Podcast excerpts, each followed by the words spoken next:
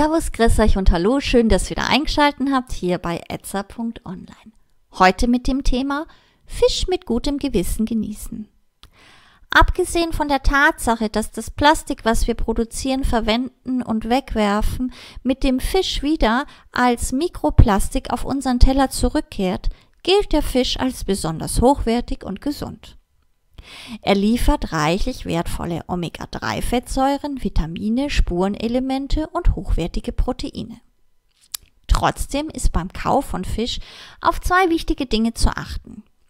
Erstens die Frische und zweitens die Nachhaltigkeit. Wie teste ich nun die Frische? Ganz einfach. Drei Schritte, die zu beachten sind. Schritt eins: der Riechtest. Um zu prüfen, ob der Fisch wirklich frisch ist, kann man sich auf die Nase wirklich verlassen.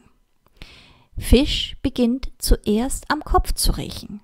Daher auch der Spruch, der Fisch stinkt vom Kopf her. Am besten lässt sich der Geruch direkt an den Kiemen kontrollieren. Je nachdem, woher der Fisch stammt, riecht er dezent nach Meer, See oder Bach, aber niemals stark nach Fisch. Test 2. Der Optiktest. Der Fisch sollte glänzende Augen haben und sie sollten sich nach außen wölben. Ebenso sollten die Kiemen rot bis knallrot sein.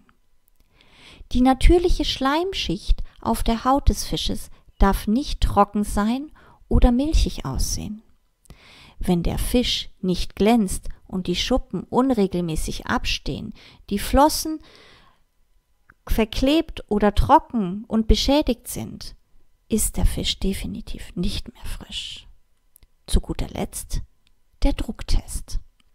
Mit einem zarten Druck auf den Fisch kann man ebenfalls die Frische prüfen. Bleibt keine Druckstelle zurück, ist der Fisch frisch.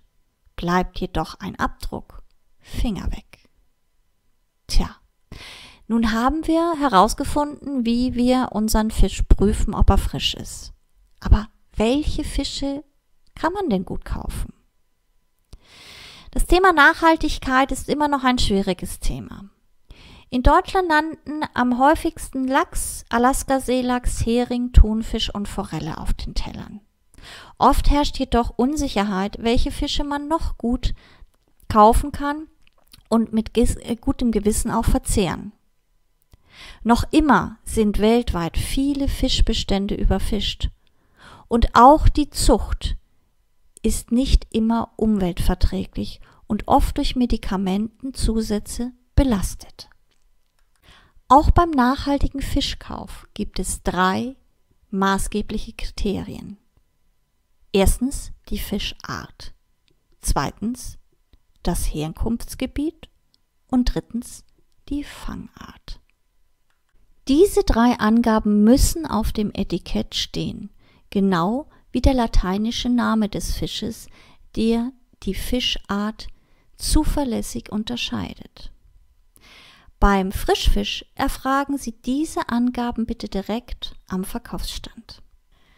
Welche Fischarten im Hinblick auf diese Kriterien gekauft werden können, erfahren Laien zum Beispiel in den Fischratgebern der Umweltorganisationen WWF und Greenpeace, die mittels einer Ja-Nein-Logik oder eines Ampelsystems konkrete Empfehlungen für nachhaltigen Fischkauf ansprechen.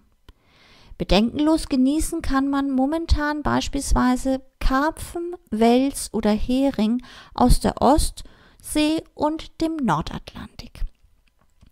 Auf Verpackungen im Supermarkt findet man außerdem ähm, Fischsiegel für Nachhaltigkeit, wie zum Beispiel MSC oder ASC oder Natural Wild Fish. Zwar fehlt hier eine einheitliche Norm und aufgrund ihrer Zertifizierungskriterien stehen diese Siegel auch immer wieder in der Kritik, aber äh, sie sind ein guter zusätzlicher Anhaltungspunkt für den Verbraucher. Soweit von uns zu diesem Thema. Wir hoffen, der Beitrag hat euch gefallen und ein bisschen geholfen. Wenn ihr noch Anregungen, Fragen oder Tipps für uns habt, schreibt uns gerne an über idee.etza.online. Wir freuen uns über jede Mail. Bleibt gesund, einen guten Appetit und bis zum nächsten Mal. Euer etza.online-Team. Servus, Ade.